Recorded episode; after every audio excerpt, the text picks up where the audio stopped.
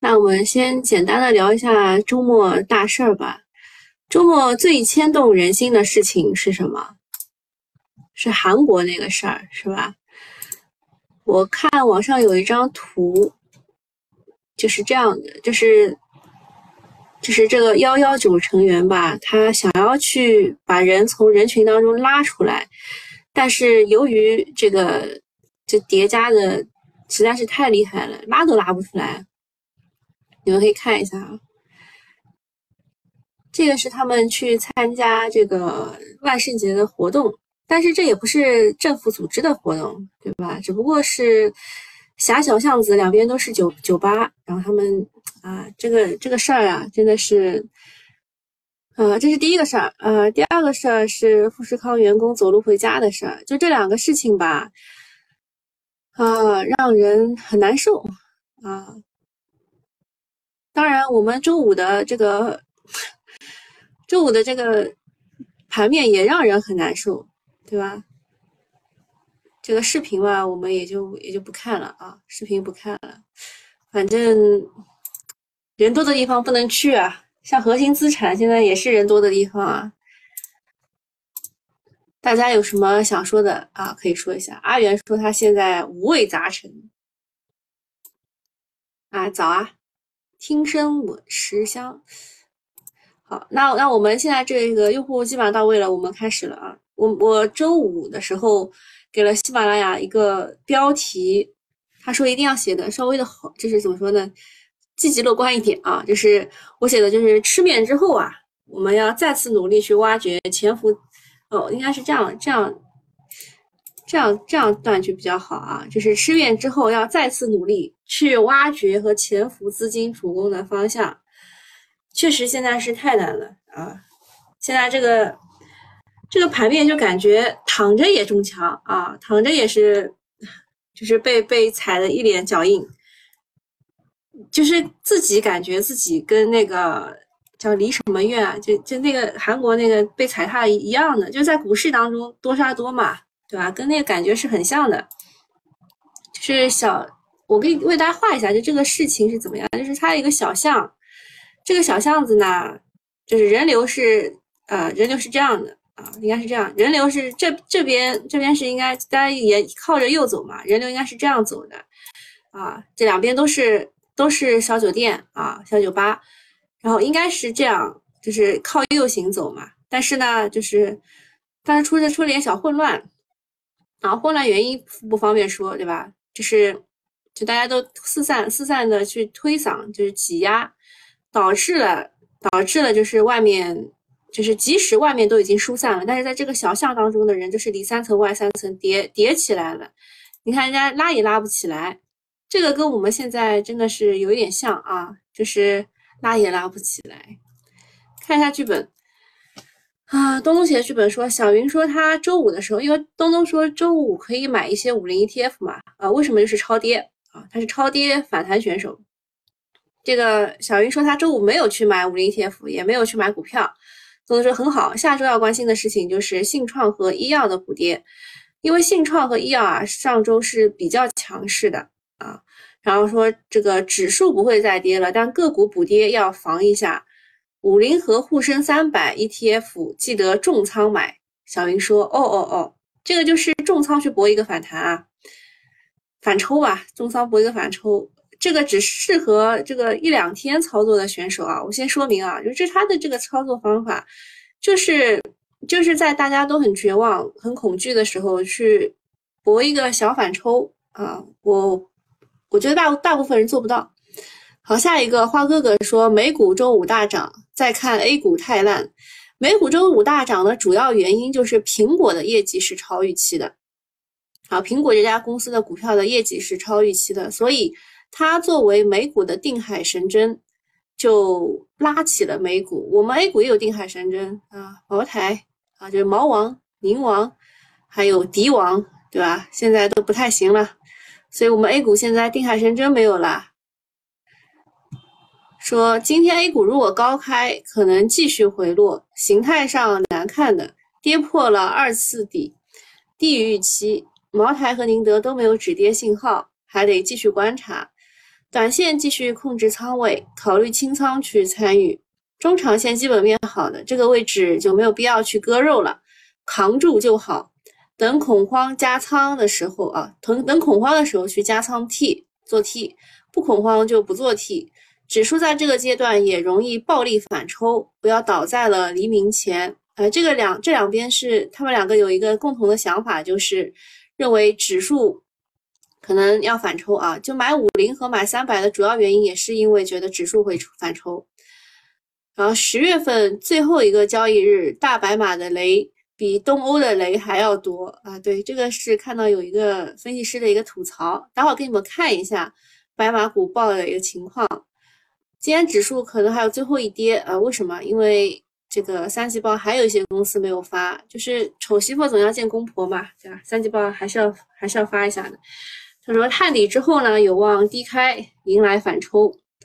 美丽云啊，呃，东东来跟我讲美丽云的事儿。我觉得，我觉得这个戏，这个这个应该也是，呃，这个叫什么大数据什么？这周周末也有一个事儿，待会儿会讲的。这个股也是，呃，我觉得它是跟着直针一起炒起来的，因为当时我们呃炒这个东数西算的时候，就是这两只股嘛，对吧？美丽云停牌了。这个我不知道呀，我周末的时候也没有太关心股市，我周末在家大扫除呢。嗯，然后他们俩剧本看完以后，看一下徐翔的妻子英英写的剧本，他说呢，啊，这几周人民币快速贬值已经达到了阶段性的高点，市场将慢慢的恢复理性，稳定外资的出逃。本周外资集中集中流出，导致外资重仓的股票股价就是暴跌。在公司基本面没有变化的情况下，形成了非理性的抛售行为，这就是踩踏啊，就是跟那个韩国那个和那个事儿就没什么区别，就是踩踏。然后你被埋下面了，就真的就对吧？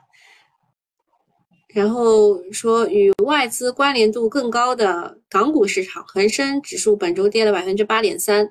投资者对于美联储十一月的加息已经在预期之中啊，就是加七十五个基点嘛。十一月三号的晚上啊，市场依然出现了非理性恐慌的抛售，市场的自我反射和自我强化已达顶峰。综综合上述，上证指数预计在两千九百点以下出现阶段性的底部，推荐和国家安全密切相关的绩优军工股啊，这个是英银啊。啊，说嫂子开始唱多了。他说这个两千九下方会出现阶段性的底部，这点非常的赞同。毕竟再跌的话，就是大家大家一直在等的这个二八六三的前低是不能破的，对吧？就如果它这个前低破了，就岌岌可危，人心就彻底涣散了，队伍就彻底不好带了。所以呢，下周啊，就本周啊，这个市场应该是先抑后扬，跌破两千九之后再探底回升啊，这个是所有的人的共同期望。然后就等待美联储的加息。总之呢，就呃只能苟住啦，对吧？周五这样跌你都没卖的话，只能苟住，不要倒在黎明前。按照呃按照以往的经验呢，就是市场底比政策底要低两百点左右。那现在说三千点是政策底，呃，所以就就指数其实也不用太太在意了。但是嫂子这次她是旗帜鲜明的去看好军工，印象里呢，她是最早唱空新能源赛道的。对吧？她是最早说天齐锂业巴拉巴拉不好的，对吧？然后还是唱多自主可控的人，不管背后有没有人，这悟性是相当的强悍。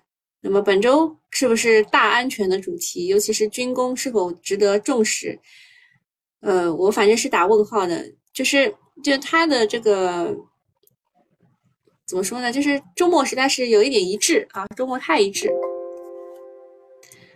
好，下一个事情就是大给大家看一下大白马的龙头，呃，赛道龙头，他们的业绩是天雷滚滚。举个例子吧，中国中免，它的第三季度盈利是负的七十七点九六啊。还有什么你们感兴趣的，可以一并跟你们拿出来讲一讲。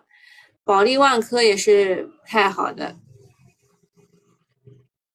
科大讯飞也不太好啊。科大讯飞前两天还炒过一波。炒的是那个呃教育信息化那块，嗯，有什么有什么想要跟我讲的？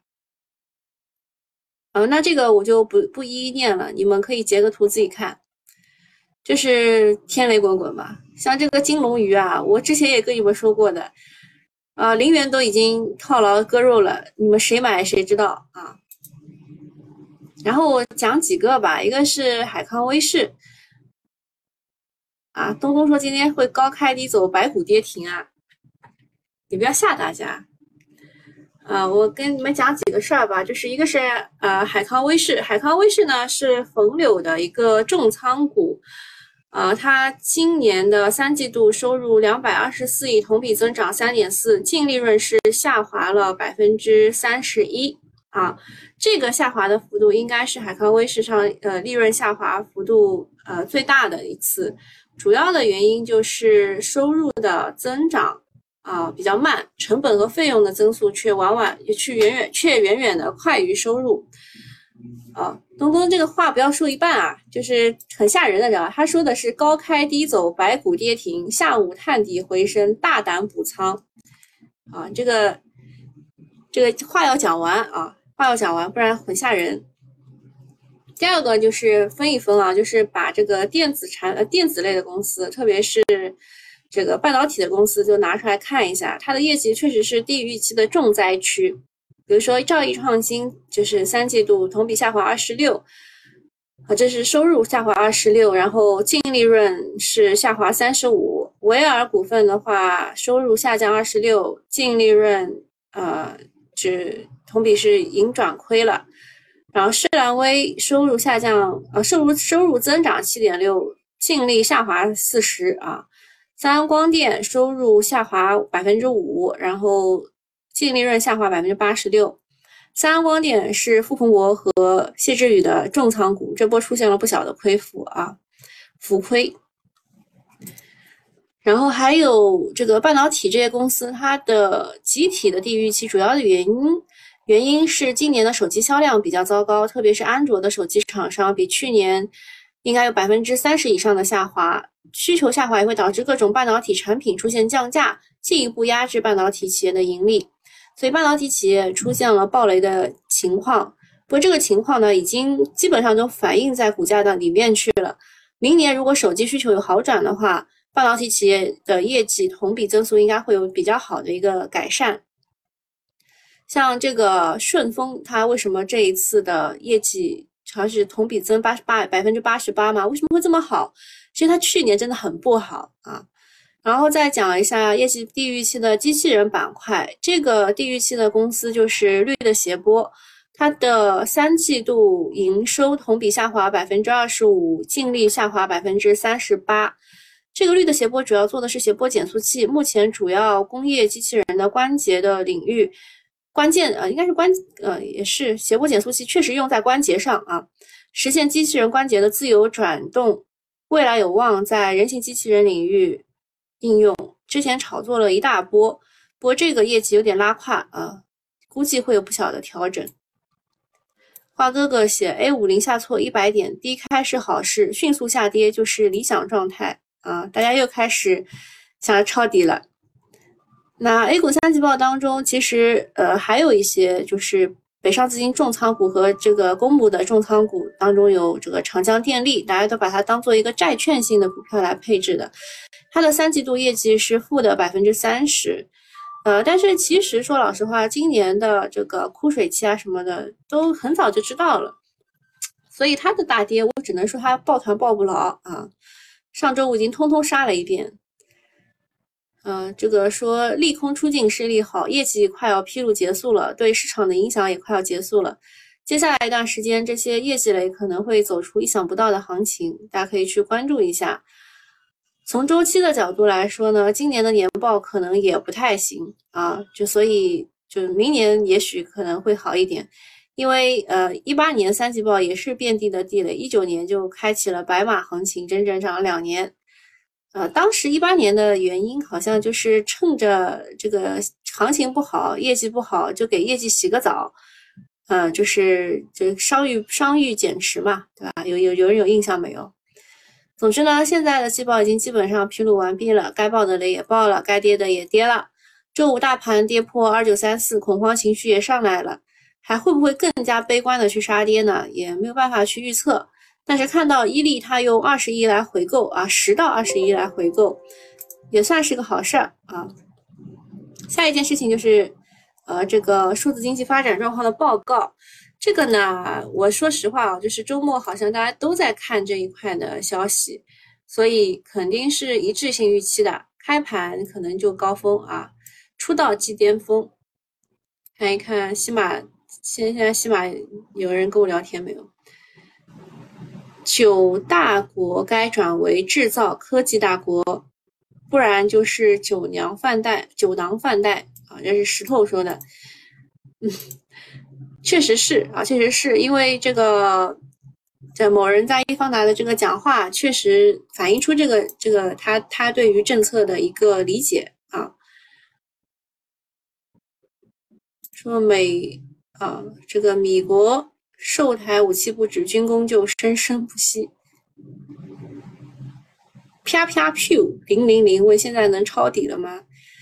嗯，所有的大 V 都让大家等一等啊。所有大 V 都让大家等一等，但其实如果今天实在是跌得很厉害的话，是可以抄的啊。好，下一件事情啊，就这这这一件事情是周末讨论比较多的，为什么呢？就说这个呃周末这个比较火的方向吧，因为因为确实是踩在了政策的节点上啊，就是最火的是数字经济加政务大数据体系。数字经济呢是国务院，然后政务大数据呢是国办啊，这个给的定位都是相当的高的，目标也很高。说这个政务大数据体系在二零三二二零二三年底之前要初步形成，数字经济要大力发展，把握新一轮科技革命和产业变革发展先机。各大券商也都在吹，涉及的板块也非常的多。政务数据包括了基础硬件设施当中的东数西算数据中心，软件的国产软件云计算，还包括了各个政务部门的大数据体系的迁移，比如说电子证照、电子政务、公安、财税、司法大数据等等方向。然后数字经济呢，就是这个呃国务院说的这个就更加庞大了，包括了基础设施建设，呃五 G 基建。数据中心、东数西算，还有数字产业化加信息化、人工智能、云计算、大数据、区块链、量子技术等等，数字与实体经济融合，像电力、医疗、金融等等，传统产业数字化升级，像是钢铁、煤炭等数字化。总之呢，两大国字号重磅文件的加持，政务软件、大数据、数字经济等等，有有望迎来重大的战略机遇期。周五已经有一堆股票涨停了，像是雄地科技二十厘米涨停，格尔软件、汇丰涨停，九七软件晋级三连板，尾盘美丽云涨停，总是有资金啊，这个聪明资金先知先觉。看一下周一啊，就今天能否成为最强风口？下一个事儿是银保监会，呃，这个新闻我准备让大家和另外一个新闻一起看啊。银保监会说，现在抛人民币买外汇，将来一定会后悔啊。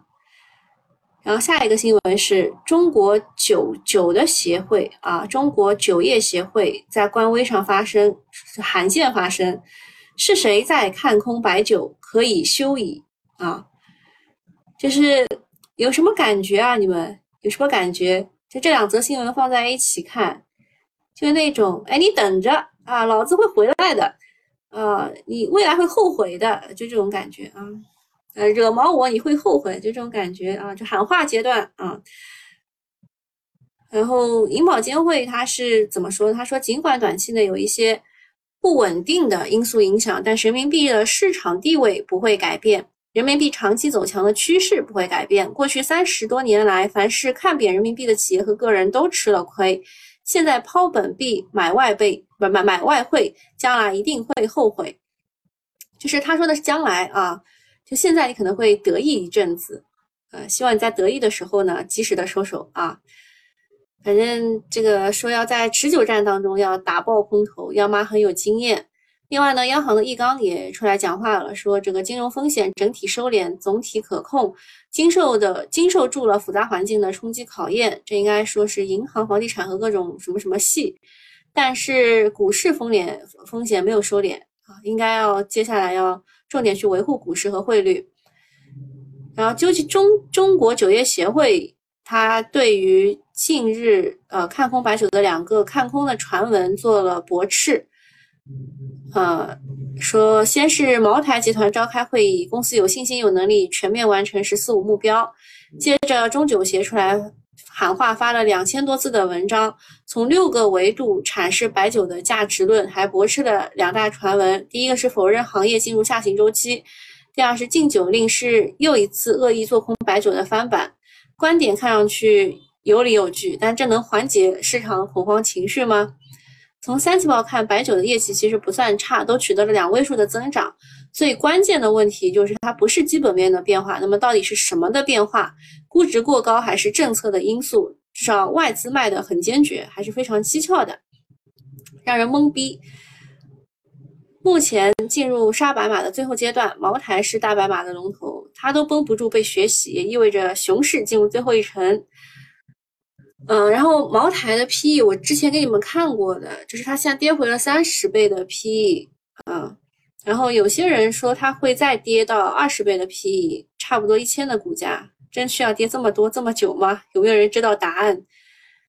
呃，不过呢，外资在周五的时候没有去再抛售茅台啊。下一个事情是本周一正式启动了科创板做市商的这个制度，他们呃给了给了一个一个名单啊，给了一个名单，就是谁。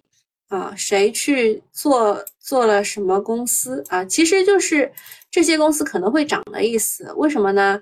因为他要给你就是买卖双方的人提供提供这个这个股票嘛，所以嗯，他肯定会先买一部分啊，不然他怎么给你融券呢？对吧？肯定会先买一部分。像这些公司可能近期会涨吧。啊，花哥哥说。呃，白酒不能去了。东东说，大唐发电又跌停。德国总理舒尔茨将于十一月四号访华，呃，一共有十二名德国公司代表会随着他一起访华。这个包括了大众、宝马、西门子、阿迪达斯、拜耳、默克，主要集中在汽车、化工、工控、生物医药领域。哎，我记得好像。好像巴斯夫也是来的呀，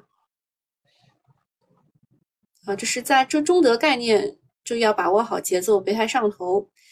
下面一个呢是我发给九九八用户的，对吧？就是告诉你们这个第一象限啊，外资加仓、公募又加仓的是什么呢？是交运、火电、化学制药、医疗器械啊，就是这一块。那外资减仓，公募又减仓的是什么呢？是新能源车、银行、券商、地产和医疗服务啊。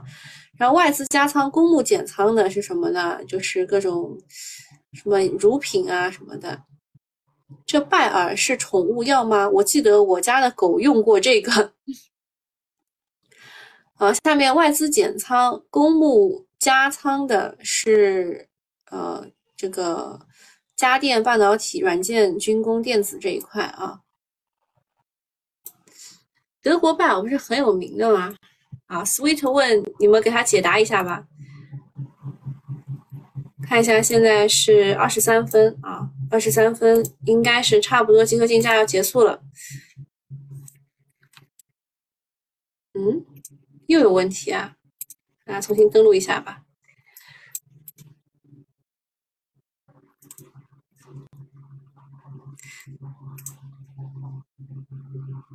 什么蟑螂药？潜龙代渊回答说是蟑螂药，金北方是蟑螂药。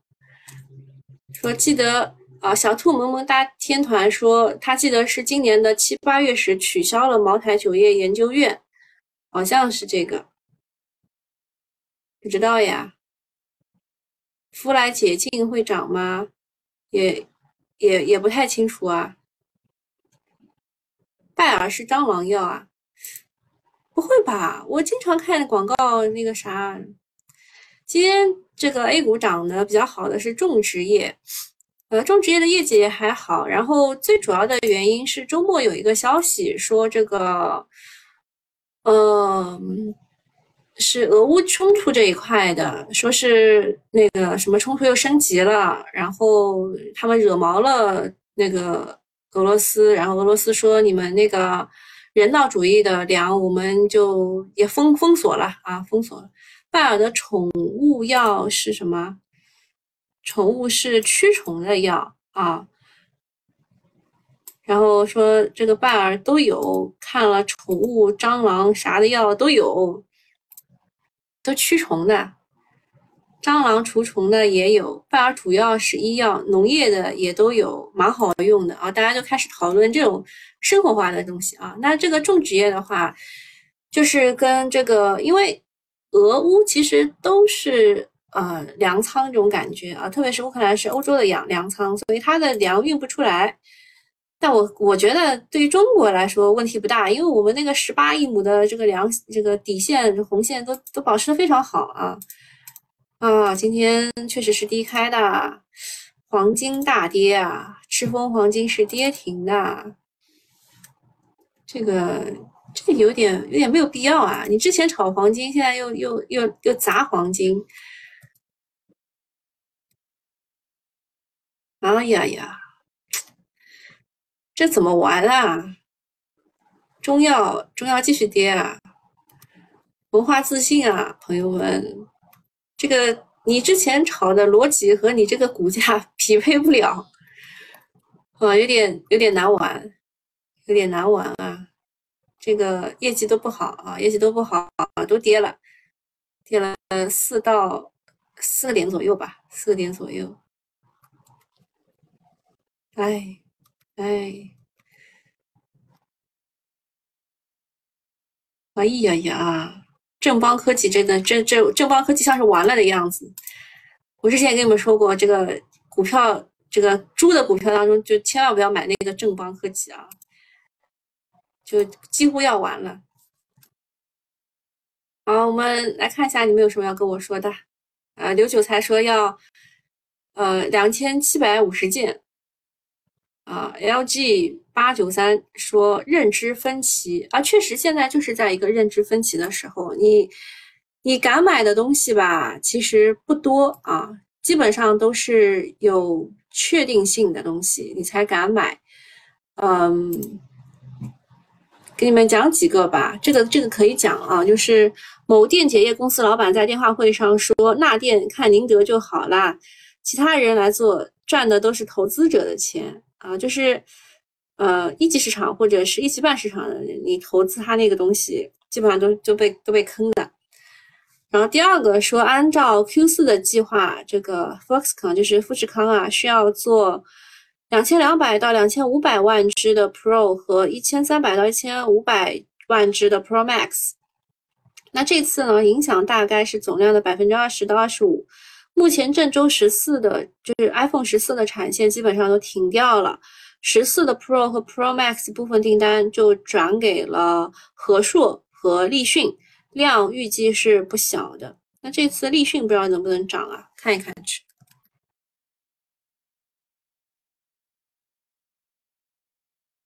涨了五个点，啊，快要六个点，涨了，涨了。然后熊首席说，通过最近的访谈和上个季度巨头的电话会议，资本开支的方向，这个季度开始，美国的科技股巨头业绩应该是出现了第一次的拐点啊，拐点是向下的拐点啊，就除了苹果撑住了，其他都没撑住。上一次啊，上一个季度的美光，他们也是砍了一半。应该这个季度很多家会有所反应，担心了很久的衰退。美国的科技股从这个季度的报表就开始了啊，就是美国的经济进入了衰退。还看到一种观点说，现在的难题是对过去几年估值体系和投资框架的困惑，未来可能是业绩不是第一驱动，政治才政治正确才是啊。就这提到的其实是这个白酒啊，白酒这一块，立讯啊。就是被摁了，一一上来就被摁了。黄金有人去抄啊，然后有只新股上市了，叫好上好，PMI 四十九点二啊，不高啊。就你们给的数据吧，就是有有那么一点点，就是你要告诉我你它上一次是多少，预期是多少，那我才能给你做一个完整的判断。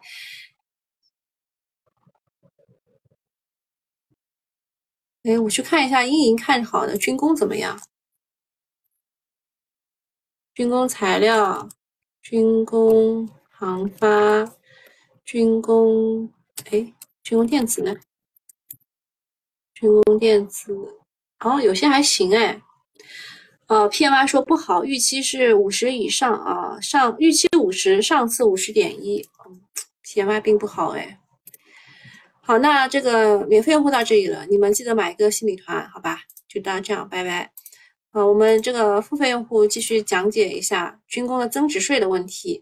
周末看到有关于这个的部分的讨论，有一种说法说是这个百分之十三的增值税哈没有落地，看看怎么样不让供应链去吃亏，可能折中取个数，或者是有什么补贴之类的，这是初步判断，具体还是要等落地。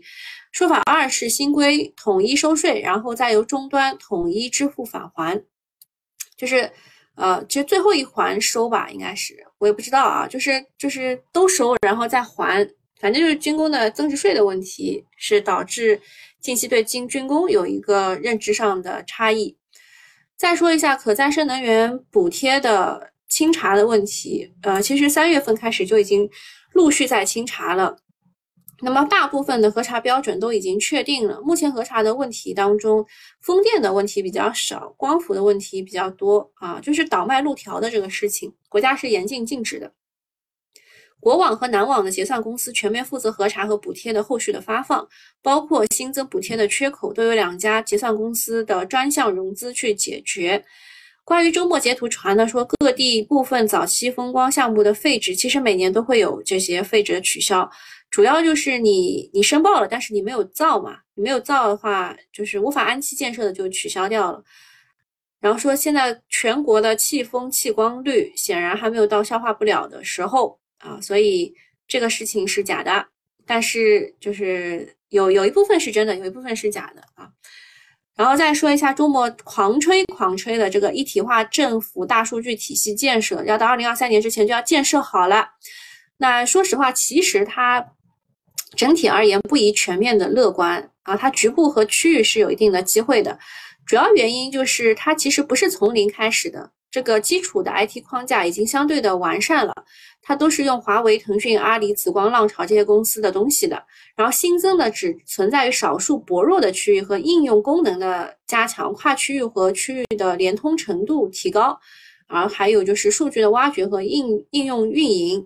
大数据应用啊是比较多的一个增量啊，就是这一块是小少数的薄弱环节，然后不要去，因为它这个东西都是着眼于社会意义而非商业的用途，所以不要去期待它有商业化的投入和产出。那么呃，这个数字政务呢，大概是有这么些个股啊，这个政务 IT 当中最厉害的这个就是中国软件了，对吧？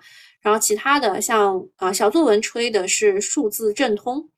还有安恒信息啊，就是安全，它吹的是这两个，其他的你们可以截图回去去验证一下走势情况，好吧？就是不要把这个事情当的特别，就特别认真吧，就是去研究这个东西，其实它是，呃，就是就是基于那几家的框架，然后去做打打补丁的事情。然后最近涨得比较好的深桑达是我错过的股，我真的是第一个涨停就把它卖掉了。呃，这个呢是政务大数据的公司，但是它业绩不是很好，这个是游资炒的啊。然后讲一下消费类设备，这个是周五的时候我们在一直在提问，说除了医疗设备、教育设备，然后这个国常会还明确说纳入贴息范围的有消费类的设备，然后这个周五的盘面上有体现，啊是基本民生啊消费设备，就是食品饮料设备、冷链物流设备，还有居民服务的有。呃，旅游景区、文娱体育、数字消费品有广电设备、电子消费设备、绿色消费设备有充电桩、绿色家电、绿色建材等等。那么在这当中呢，涨得比较好的有反映的有这个智能包装啊，中亚股份、啤酒设备、乐惠国际、餐呃商用餐饮、银都股份啊。当然，这个它的呃压缩机和温控那个东西，好像也用在这个汽车上。旅游景区有金马游乐、对吧？这个是给小孩子去玩的。然后大风实业五台机械龙头，华丽科技游戏游艺设备。然后呃，你们还可以去关注一下冷链文体和充电桩，但这其实也不是重点啦。好，那今天差不多就到这里了。我们可以去关注一下立讯精密的走势啊，立讯精密是拿到了起码百分之十几的呃这个富士康的订单转移啊。好，那今天就到这里了，好，大家拜拜。